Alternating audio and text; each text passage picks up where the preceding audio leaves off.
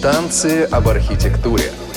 Музыкальное ток-шоу на Радио ВОЗ. Привет всем! С вами Владимир Николаев, за пультом Олеся Синяк. Прилетает по ночам ворон, Он бессонницы моей кормчий. Если даже я ору ором, Не становится мой ор громче. Он едва на пять шагов слышен, но и это, говорят, слишком. Но и это, словно дар свыше, быть на целых пять шагов слышно.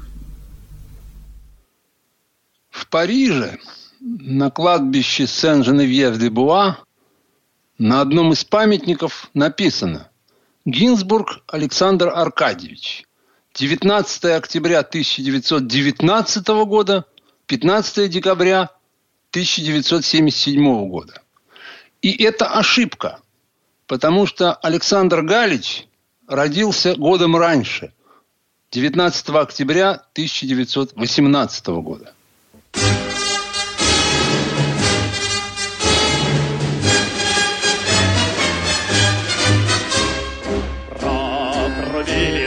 Трубачи тревогу Всем по форме к бою заряжен Собирался в дальнюю дорогу Комсомольский сводный батальон До свидания, мама, не горюй на прощание, сына, поцелуй. До свидания, мама, не горюй, не грусти, пожелай нам доброго пути. Прощай, края родные, звезда победы нам свети.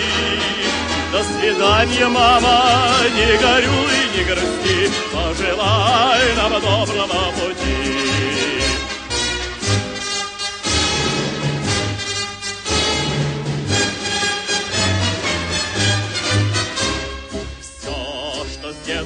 Детства любим и храним, Никогда врагу не отдадим. Лучше сложим голову в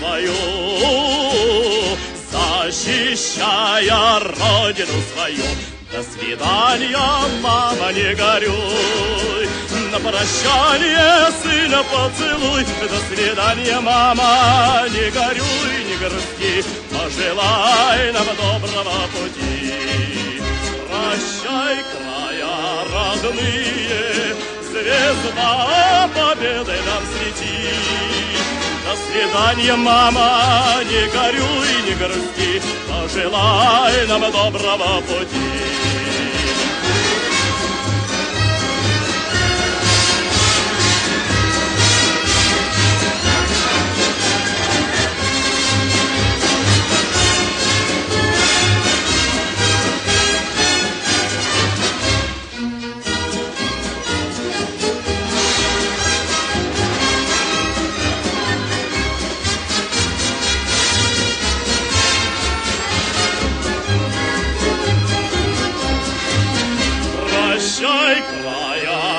Родные, Звезда победы нам свети.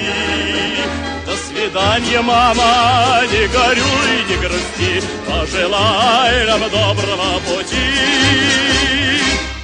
Василий Павлович Соловьев-Седой, стихи Александра Галича «Комсомольская прощальная». Это был первый всесоюзный известный номер, написанный на стихи Александра Галича. А вот контрастная версия. Поет замечательный Виталий Доронин, музыка Матвея Исааковича Блантера, стихи опять же Галича. Песня из замечательной, милой комедии «Вас вызывает Таймыр».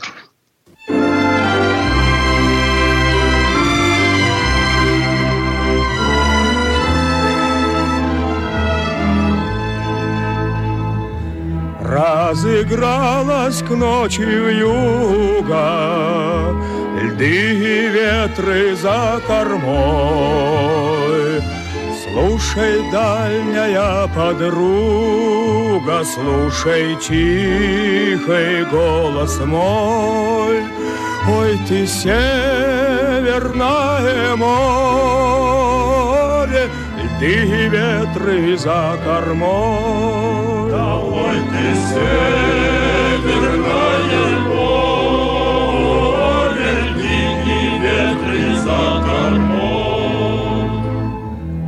Ты, любимая, далече, не отыщешь в море след. Сколько верст до нашей встречи, сколько зимы, сколько лет.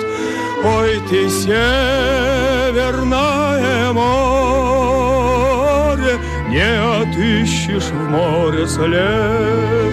Да, ой, ты северное море,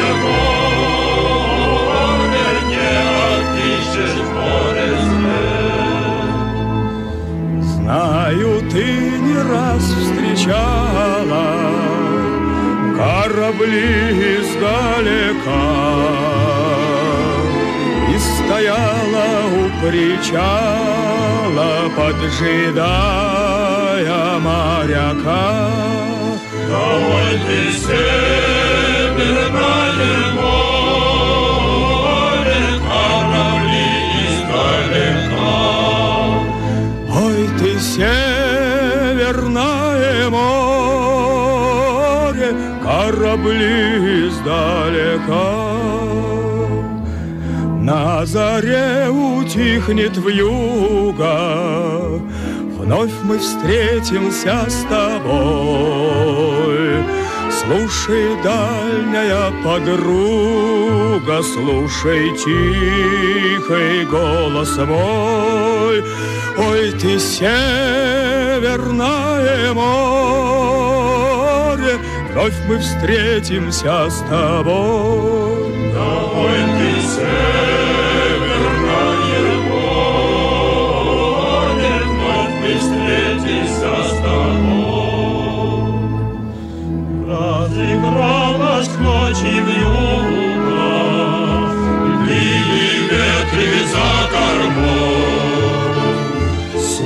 Слушай, дальняя подруга, слушай тихий голос мой.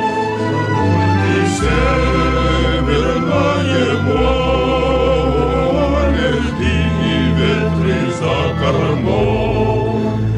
Ой, ты северное море, льды ветры за кормой.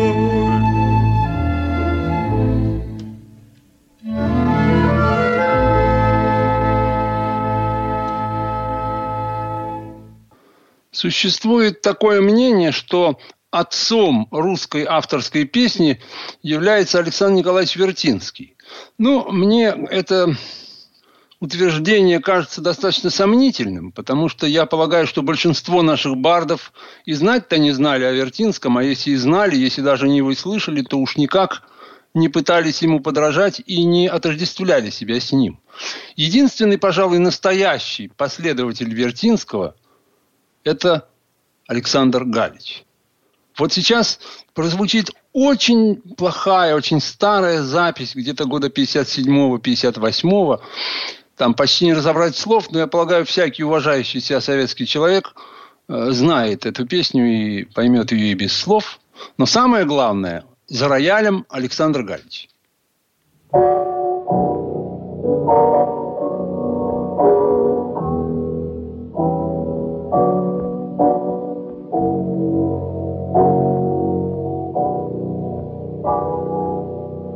Стою, горя на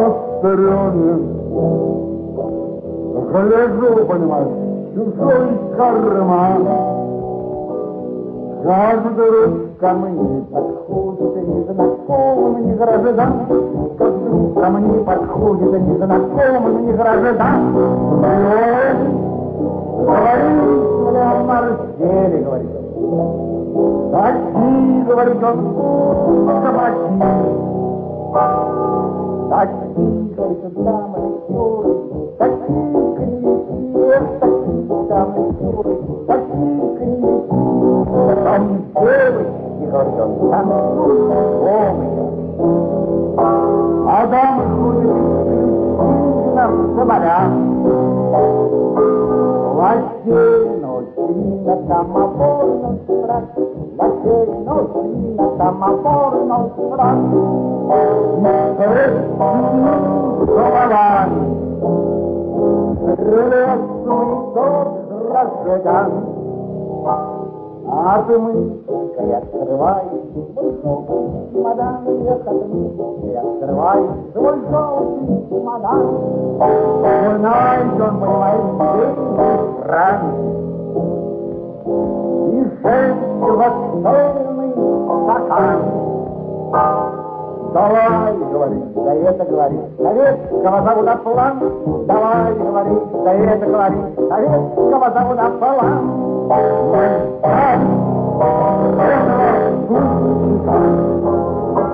Отняли, понимаете, его чемодан. Отняли, брат, стаканы, отняли, через брат, и женщин стаканы. Потом на него представили властям различили всех пор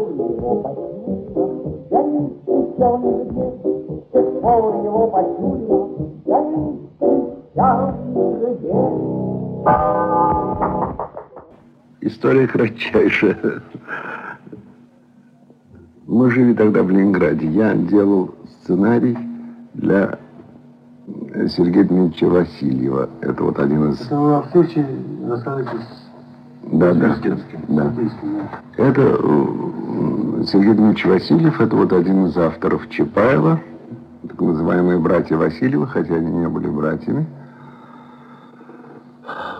Вот. И я жил долго в Ленинграде, все лето почти что жил, потому что мы работали над сценарием. И в соседнем номере в гостинице «Европейской» поселился Александр Николаевич Вертинский, с которым меня познакомил бывший там в Ленинграде Никита Богословский, он нас с ним свел. И мы очень как-то сразу подружились, главным образом потому, что у меня просто очень хорошая память, а Александр Николаевич совершенно не знал совет, советской поэзии 20-х и 30-х годов. Ну, это просто естественно, поскольку он уже у, уехал в то время, и он просто ее не знал, значит, он вот вечерами он ко мне там стучался в двери, значит, там мы сидели с ним за коньячком, и, значит, всякое.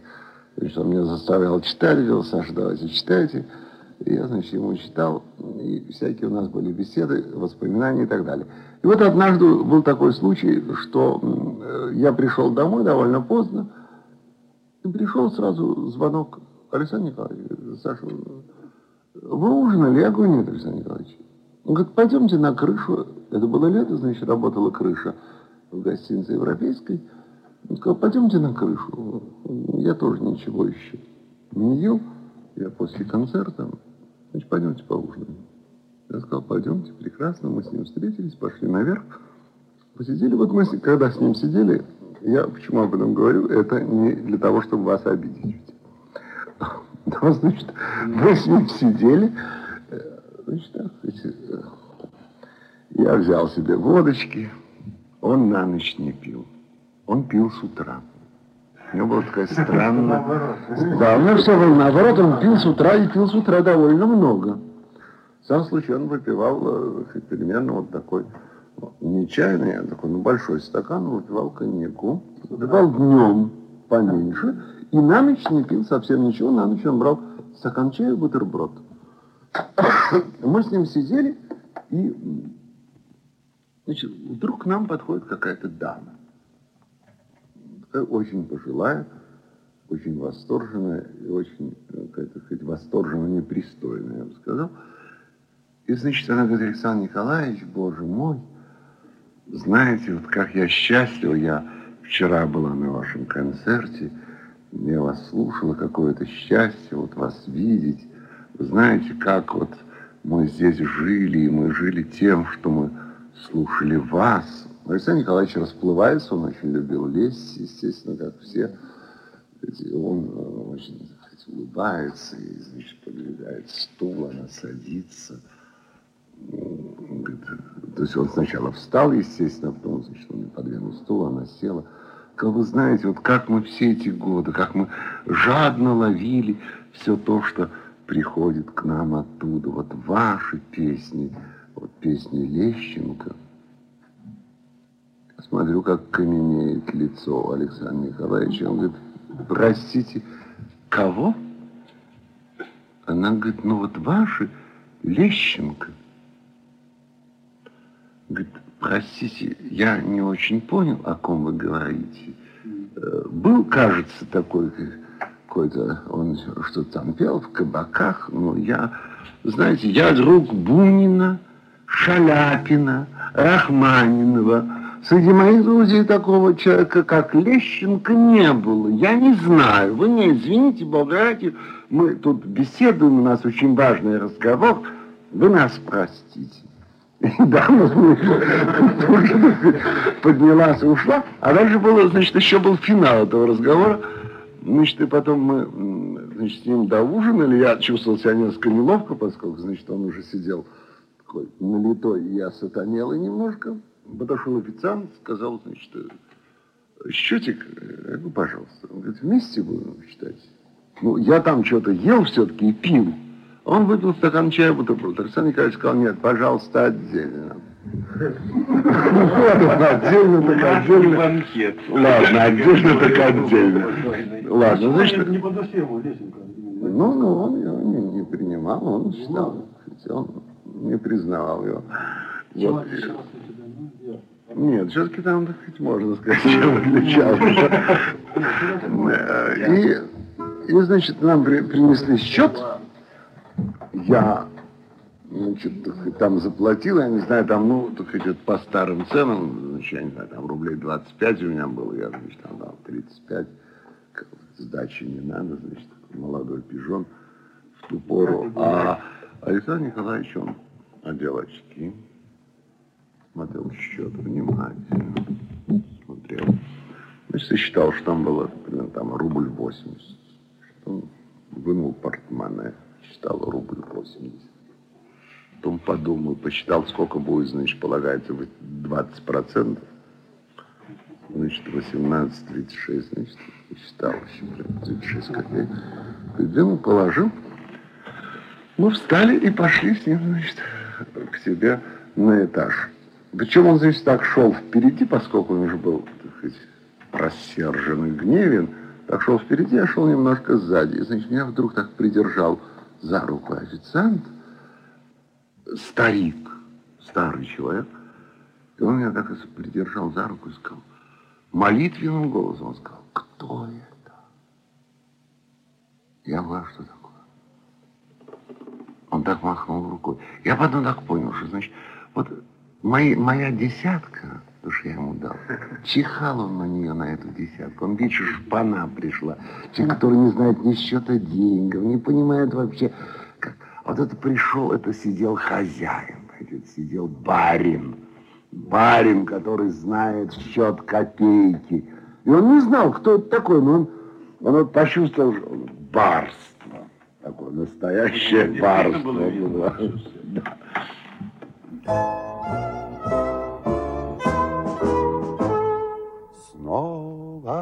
Даль предо мной неоглядная, Ширь степная и небо лазурь. Не грустишь ты моя ненаглядная, И бровей своих темных не хмурь. Вперед за взводом взвод, Труба боевая зовет, Пришел из ставки приказ к отправке — и значит, нам пора в поход. Пришел из ставки приказ к отправке, И значит, нам пора в поход. В утро дымное, в сумерки ранние, Под смешки и под пушечный бах Уходили мы в бой и в изгнание С этим маршем на пыленных губах вперед за взводом взвод. Труба боевая зовет, пришел из ставки приказ к отправке, и значит нам пора в поход.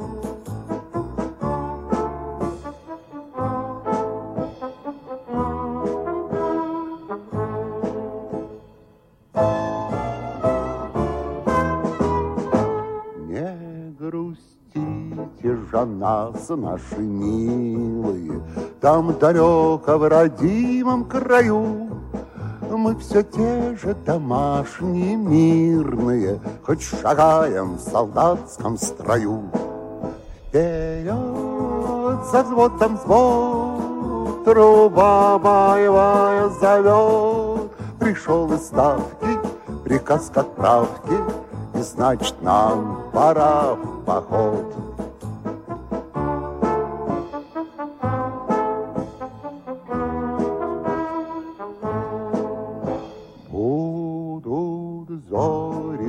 Зори сменяться закатами, Будет солнце катиться в зенит, Умирать нам, солдатам, солдатами, Воскресать нам, одетым в гранит.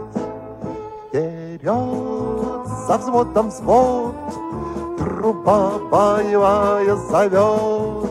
Пришел из ставки приказ к отправке, И значит нам пора в поход. Пришел из ставки приказ к отправке, И значит нам пора поход. Пришел из ставки приказ к отправке, И значит нам пора поход. Когда я начал увлекаться бардовской песней, это где-то примерно конец 79 года, то записи Галича достать было практически невозможно. Ну, дело было запрещенное, тогда свирепствовала 70-я статья Уголовного кодекса за хранение и распространение антисоветского, их антисоветских материалов. И все мы знали, что многие уже по ней за милую душу сидят, кто в психушке, кто еще где-нибудь. Вот. Но один э, человек, с которым я тогда очень много общался, как-то проговорился, что у него есть пара пленок с записями Галича. И я пристал к нему. Ну, знаете, вот э, жажда знаний. Ну, и всем известно, что такое зануда. Человек, которому проще дать, чем объяснить, что не хочешь. И я пристал к нему. И пристал, и долбал я его, наверное, с полгода, после чего он мне все-таки эти пленки выдал. Ну, и тут, конечно, началось. Я, так сказать, ничего не боясь и не страшась, начал разводить в школе там бурную деятельность. Все стали эти песни у нас учить. Э, Все это мы крутили, сделали немеренное количество копий. Я прекрасно помню вот один урок литературы. Вот провокатор все-таки. Плохие люди провокаторы, но приходилось иногда им быть. И вот, эм, когда наша учительница литературы Надежда Николаевна Масленникова вошла в класс, а у меня на магнитофоне звучит Галич. И что самое интересное, Надежда Николаевна нисколько не удивилась, не вздрогнула, ничего. И целый урок она говорила о Галиче. То есть это совершенно невероятно было для 80-го года э, событие. Ну и, в общем, все это разворачивалось, как бы все было замечательно, все это было очень интересно. Но никогда не знаешь, откуда ждать подвоха. Вот я в то время уже достаточно был в натянутых отношениях со своим отчимом, но я никогда не думал, что этот умудренный опытом научный человек может додуматься для того, чтобы проводить какие-то ревизии в моем нехитром барахле. И вот однажды, производя такую ревизию, пока я был в интернате, он наткнулся на пленку Галича. Он умный мужик. Он позвонил другу семьи, замечательному адвокату Константину Дроботу, и дядя Костя во всех прелестях и достоинствах описал моей матери, так сказать, все последствия этой самой статьи номер 70. И когда я в субботу приехал домой, то они меня прижали с тем, что вот мы у тебя эти пленки конфискуем до того момента, пока ты не сдашь нам того, кто тебе их дал. Ну, надо вам сказать, что вот многие, кто-то сейчас может улыбнуться, усмехнуться, но, так сказать, мы-то знали про статью 70-ю, я прекрасно понимал, что я-то несовершеннолетний, с меня как бы взятки гладкие, но сдать человека для меня было совершенно невероятным. И что мне оставалось делать? Я тогда впервые почувствовал себя революционером, так сказать, подпольщиком, и объявил внутри семейную голодовку. Лег на диван и лежал на диване, в общем, ну, надо вам сказать, довольно долго. Где-то к середине второго дня мать уже не выдержала, то есть она поняла, что бороться со мной будет бесполезным. И, в общем, все решилось в мою пользу. Но лежа на этом диване, я понял, что детство кончилось, и выбор сделан. И, в общем, я уже понимал, что будет основным делом моей жизни. Ну, диссидентство, не диссидентство, но что-то в таком роде. И вот я помню, как раз выпускной вечер приближался, и кто его, кто-то его ждал просто потому, что он выпускной. Ну, кто-то ждал, чтобы водки пожевать более или менее, так сказать, официальным образом. А я ждал выпускного вечера по единственной причине. Я его ждал, потому что один из моих приглашенных должен был принести мне шесть катушек с практически полным собранием э, сочинений Александра Галичева. Ну и к моему счастью, мой, так сказать, отчим, ну, чей маразм крепчал от дня ко дню, достал уже к тому времени и матушку, и, слава богу, освободил от своей милости нашу семью. И вот тогда уж я развернулся по полной программе.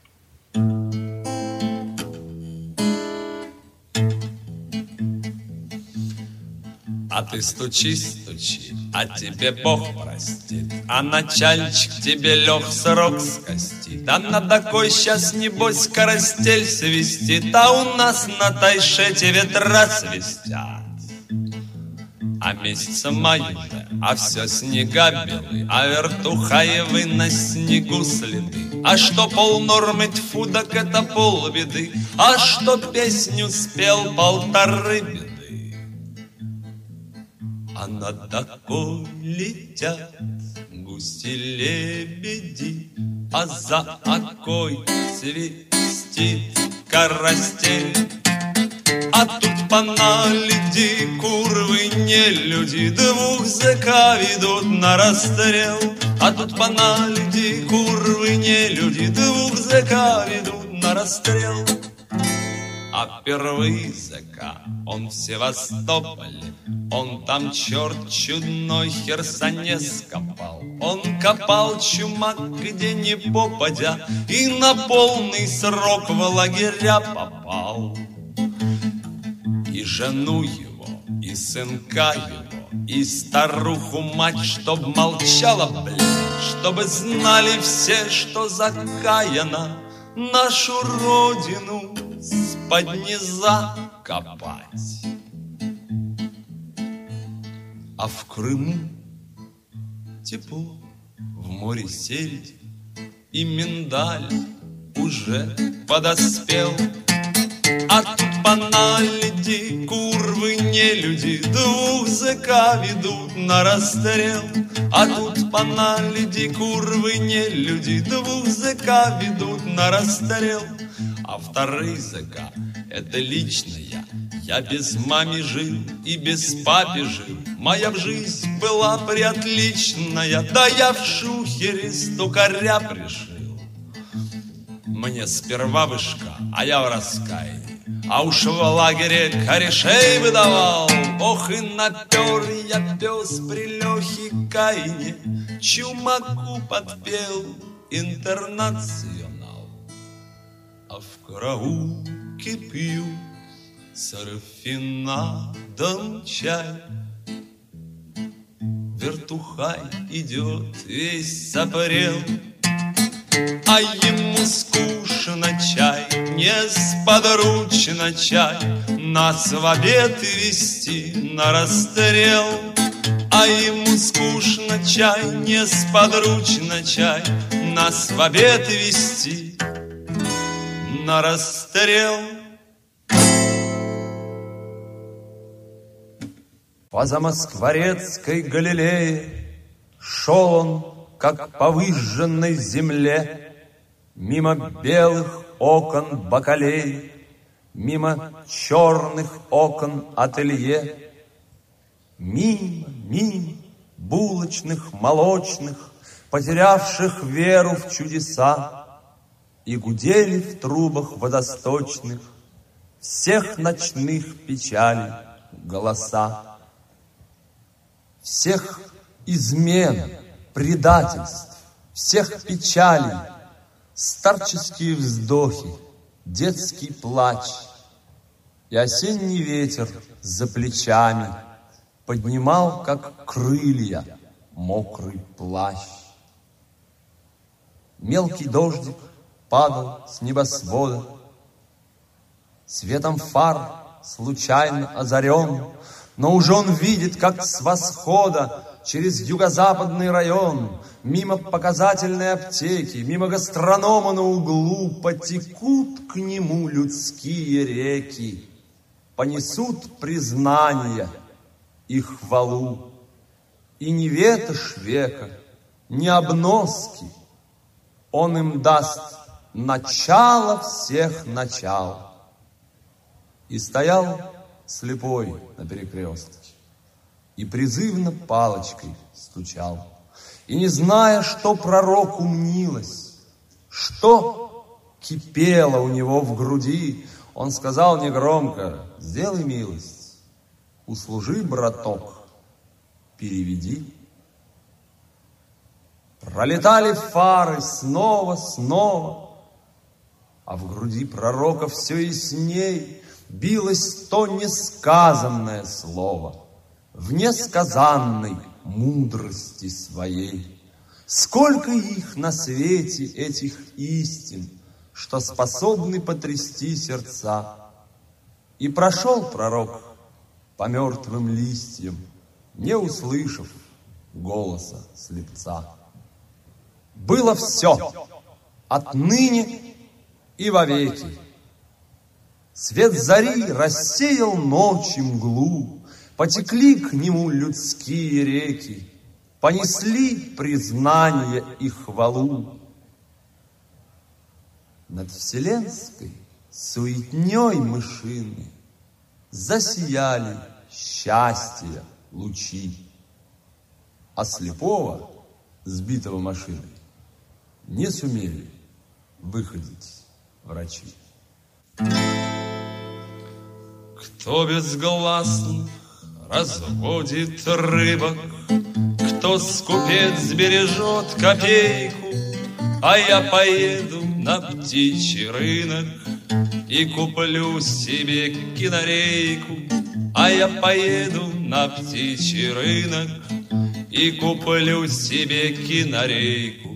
Все полстата валю не гривну, Привезу я суку на дом, Обучу канарейку гимну, Благо слов никаких не надо.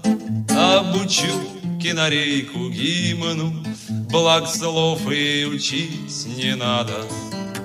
Соловей, соловей, пташечка, кинареечка жалобно поет, Союз нерушимый В 88 году, после того, как я стал собирать аншлаги в Ленинграде со своей программой со стихами Бродского, наш замечательный коллекционер и член Совета клуба «Восток» Михаил Крыжановский как-то мне говорит, давай я тебе дам нереализованные, неисполненные тексты Галича, и ты к 70-летию Александра Аркадьевича как раз к октябрю 88 года сделаешь программу. И мы как-то с ним быстро на этом сговорились. Я эту программу сделал. Вы знаете, вот Александр Галич говорил уже на Западе, что у меня такой большой опыт, у меня такой большой багаж, что мне надолго хватит материалу для того, чтобы что-то сочинять, что-то писать. Но он ошибся. Он ошибся, он ошибся не только в этом. Но о другом не будем. Но вот за три с половиной года, прожитых на Западе, Александр Аркадьевич написал ну, от силы полтора десятка текстов. И эти тексты и рядом не стояли с тем, что было сделано здесь. Ну вот что делать? Что делать? Вот, ну не Бродский Галич. Это Бродскому было все равно, на какой ветке петь. А Галичу было это не все равно. Вот поэма 76 года «Вечерние прогулки». Предлагаю вам ее в своем исполнении только лишь по той причине, что в авторском исполнении эта поэма не существует.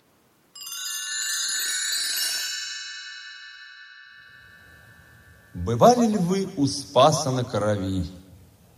Там рядом сад с дорожками и кущи. Не прогуляться ли вам на сон грядущий и поболтать о странностях любви? Смеркается, раздолье для котов, плывут косые тени на гордине, и я вам каюсь шепотом в гордыне, я черти в чем покаяться готов. Пора сменить уставших на кресте, Пора надеть на свитер эполеты И хоть под старость выбиться в поэты, Чтоб ни словечко больше в простоте. Допустим, этак. Медленнее, чем снег, Плывет усталость, каменная птица. Как сладко вам в такую полночь спится, Не спит в часах песочный человек. О, этот вечный тающий песок, Немолчный шелест времени и страха. О, парка, парка, сумрачная пряха, По времени помедли хоть часок. А ловко получается шарман. Здесь каждый звук и слог подобен эху. И, ай-яй-яй, еще открыт шалман. Вы видите, еще открыт шалман. Давайте, милый друг, зайдем в шалман. Бессмертие подождет. Ему не к спеху. Эх, шалман, гуляй, душа, Прочь уныние черное. Два очкастых алкаша Спорят про ученое. Взять, к примеру, мюмезон, Вычисляй и радуйся, Но велик ли в нем резон В рассуждении градуса? Эх, шалман, пари душа, лопайтесь подтяжки. Работяга не спеша пьет портвейн из чашки. Все грешит на свой фасон, душу всем изранили. Но уж если ты мезон, то живи в Израиле. Эх, шалман, ликуй, душа, свет, света, светочка. Да чего ж ты хороша, как в бутылке веточка, Свет и пиво подает, и смеется тоненько, Две пустые достает. Света из-под столика, это света не расчет, И вперед в начало, работяга старый, черт, чао. Вот он встал, кудлатый черт, Пальцами шаманя, уважение и почет. Здесь ему в шалмане он подлец, мудрец и стойк, и прекрасен в хмелю. Вот он сел за крайний столик к одинокому хмырю. Вы, прошу простить, партийной? Подтвердите головой. Хмырь кивает, работяга улыбается. Сразу понял, что партийный.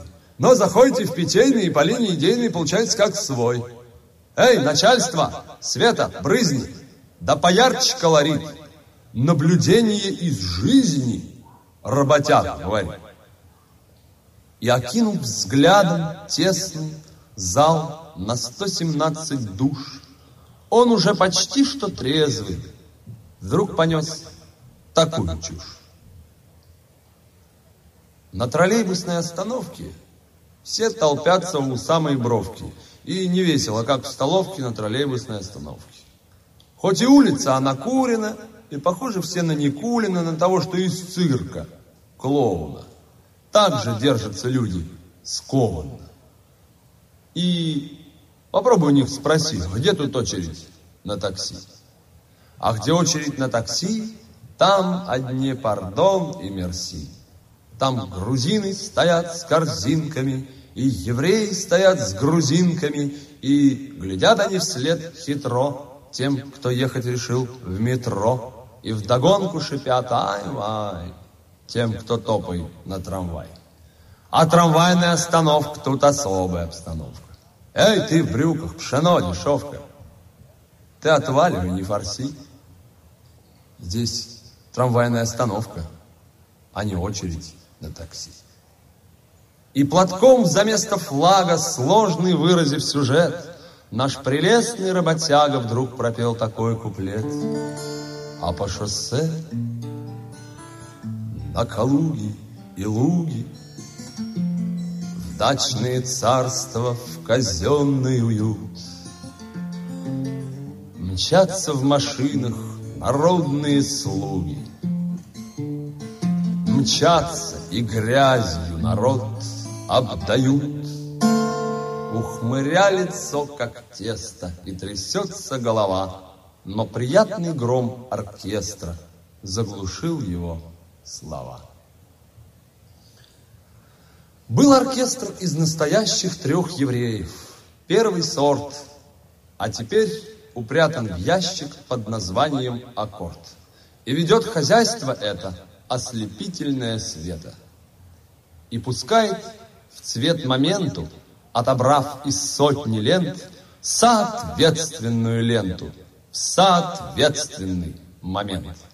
Вот сперва завыли трубы, все, мол, в жизни трынь трава, ухмыря трясутся губы и трясется голова. Вот поддал ударник жару, показал бродяга класс, а за ними под гитару произнес нахальный бас.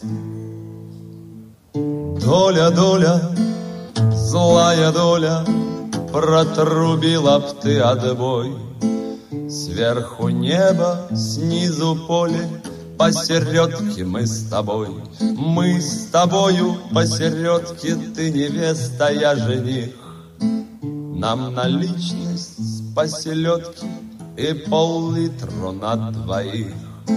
Мы культурно свет не застим, взять судьбу не можем в толк. И поет нам с новым счастьем наш порторг Тамбовский волк. Он поет один в гордыне, как свидетель на суде. С новым счастьем, дорогие, и с успехами в труде. Тут слегка заело ленту, отслужила, видно, срок. И опять же в цвет моменту бойко грянул тенорок. Чтобы очи мои повылазили, Чтобы не видеть мне белого дня, Напридумали Лазари, Лазари, И хотят укокошить меня. И шалман занялся смехом, Загудел, завыл шалман, И частушки в торе эхом, А стакан звенит стакан. Света, Света, добрый друг, Что же ты примолкла вдруг? Где твой Лазарь? Где твой милый зав буфетом в цвете лет? Он убит и взят могилой, как сказал один поэт. Брал он скромно, брал по праву, брал не сверхом, а в очко. Было заму, было заву, было всем на молочко. Уносите, дети, ноги, не ходите, дети, в лес. Там в лесу живет в берлоге страшный зверь ОБХС. Всем впаяли мелочишку, все равно как за прогул. Только Лазарь принял вышку, даже глазом не моргнул. Точно так же, как когда-то не моргнул и глазом он, когда гнал его солдата, дезертир из школы вон. Мол, не так он учит деток, подозрительный еврей. Мол, не ставит пятилеток, а долдонит про царей. Заседание педсовета подвело ему итог, с ним ушла тогда и Света, физкультурный педагог. Что ты, что ты, что ты, что ты, что ты видишь сквозь туман? Как мотались без работы, как устроились в шалман, как без голоса кричала в кислом зале гор суда. Ой, не надо все сначала. Было, сплыло навсегда. Было, сплыло. Тут линяет гром оркестра. Мал в шалмане говорит. И опять оркестра вместо работяг говорит. А в руке гуляет кружка и смеется левый глаз. Это все была Петрушка. А сейчас пойдет рассказ. Мы гибли на фронте, мы хрипли в комбеде, а вы нас вели от победы к победе. Нам бабы кричали, подицы попейте, умойтесь, поешьте, поспите хоть ночку. А вы нас вели от победы к победе. И пуля свинцовую ставила точку. Мы землю долбили, мы Грызли железом и грудь подставляли под дуло обреза, а вы, проезжая в машине, победа. В окно нам кричали «Достройте, добейте!» И мы забывали о сне и обеде. А вы нас вели от победы к победе, а вы победы меняли на Волги, а после Волги меняли на Чайки, а после Чайки меняли на Зилы, а мы надрывались, долбили, грузили. И вот уже руки повисли, как плети, и ноги не ходят, и волосы седы. А вы нас вели от победы к победе. И тост поднимали во славу победы. Ну пусть не сегодня, так завтра, так в среду, а вы положили на нашу победу.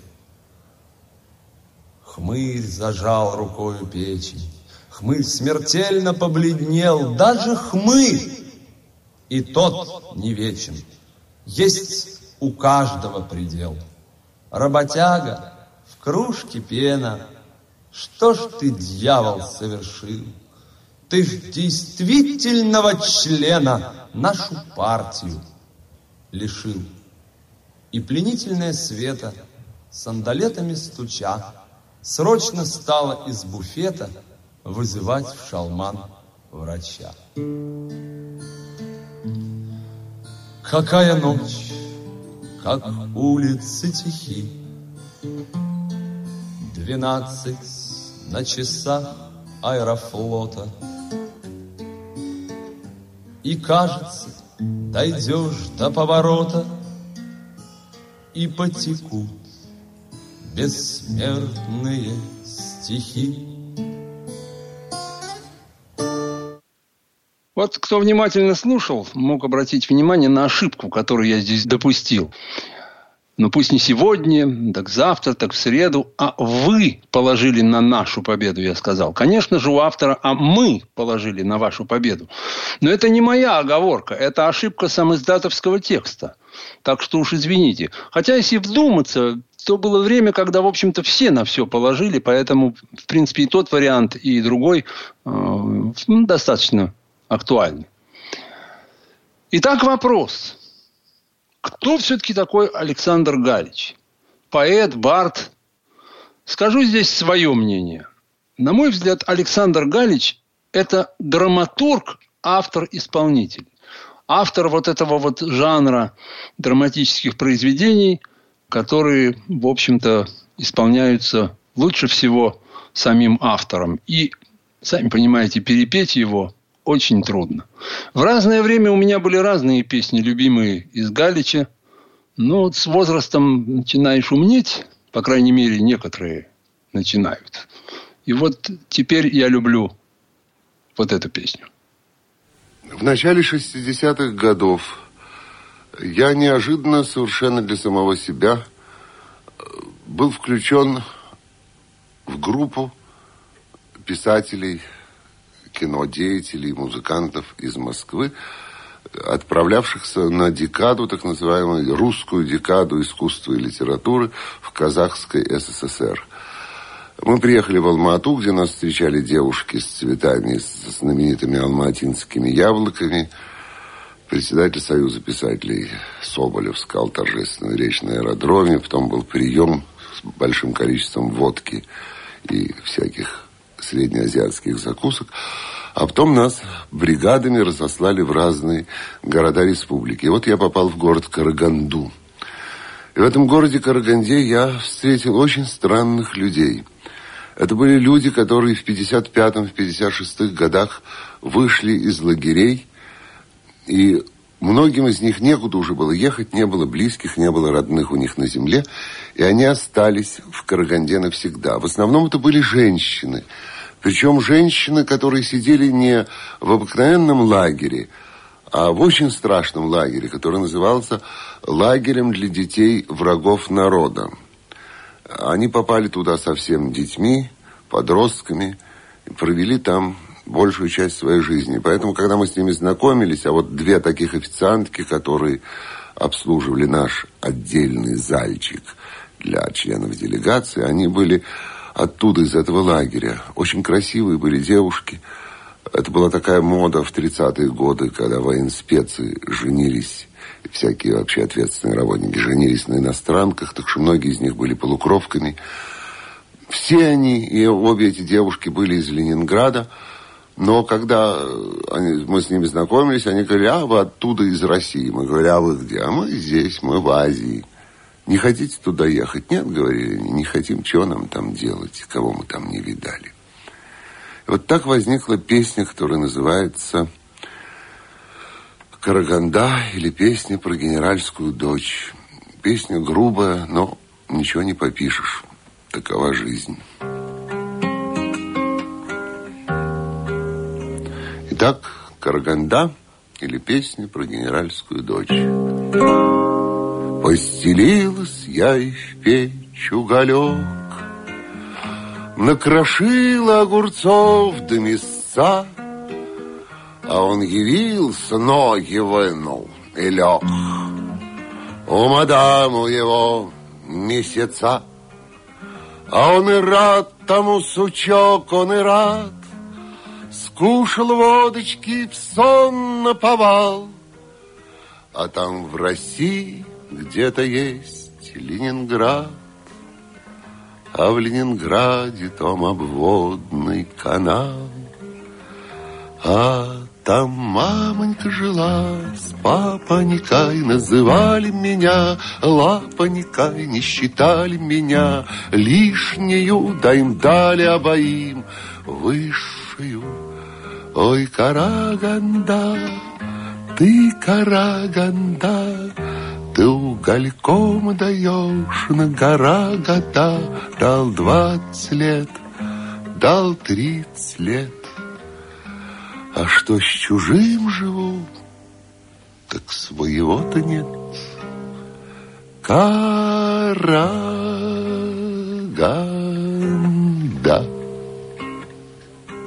А он сучок из гулевых шоферов, Он барыгой колымщика жмот, Он на Торговской дает, будь здоров. Где зарубь, а где какую прижмет — Подвозил он меня раз в гастроном, Даже слова не сказал, как полез. Я бы в крик, да на стекле ветровом Он картиночку приклеил, подлец. А на картиночке площадь садиком, А перед ней камень с медным всадником.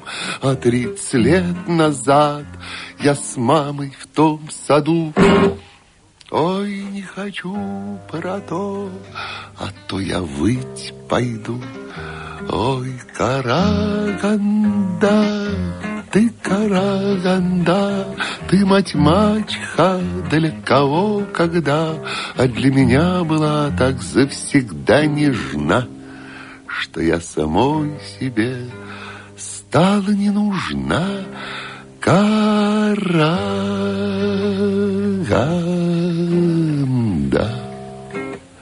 А он проснулся, закурил беломор, Взял пинжак, где у него кошелек, И прошлепал босиком в коридор, А вернулся и обратно залег.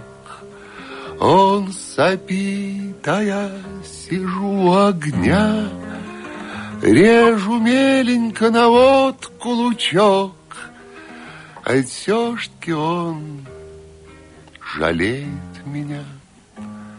Таки ходит, таки дышит сучок. Ай, спишь, проспись, ты мое золотце, а слезы что ж, от слез хлеб не солится, А что мадам его крутит мордою, Так мне плевать на то, я не гордая. Ой, Караганда, ты Караганда, Если ж тут горда, так на кой одна? Хлеб насущный наш, дай нам, Боже, днесь, А что в России есть, так то не хуже здесь. Караганда.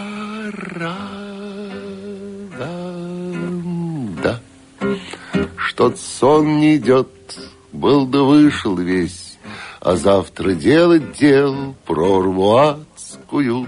Завтра с базы нам сельдь должны завесть. Говорили, что ленинградскую. Я себе возьму и людям раздам. Надо ж к праздникам подзаправиться, а пяток сельдей я пошлю мадам. Пусть покушает, позабавится. Ах, пусть покушает она, дура жалкая, Пусть не думает она, что я жаданая, Это знать с лучка глазам колется, Голова на низ, что это клонится. Ой, караганда, ты караганда, ты угольком даешь на гора года, а на картиночке площадь садиком, а перед ней камень. Караганда.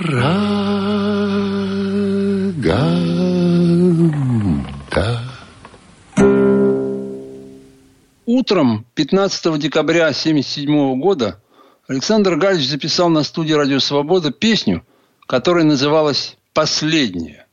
А вечером того же дня его не стало.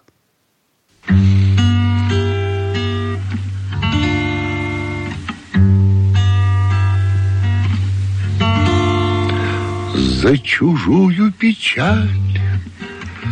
И за чье-то незваное детство Нам воздастся огнем и мечом и позором вранья.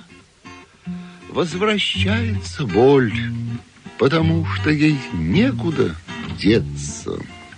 Возвращается вечером ветер на круги своя мы со сцены ушли, но еще продолжается действо.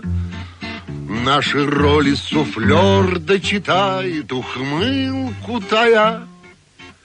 Возвращается вечером ветер на круге своя. Возвращается боль, потому что ей некуда деться.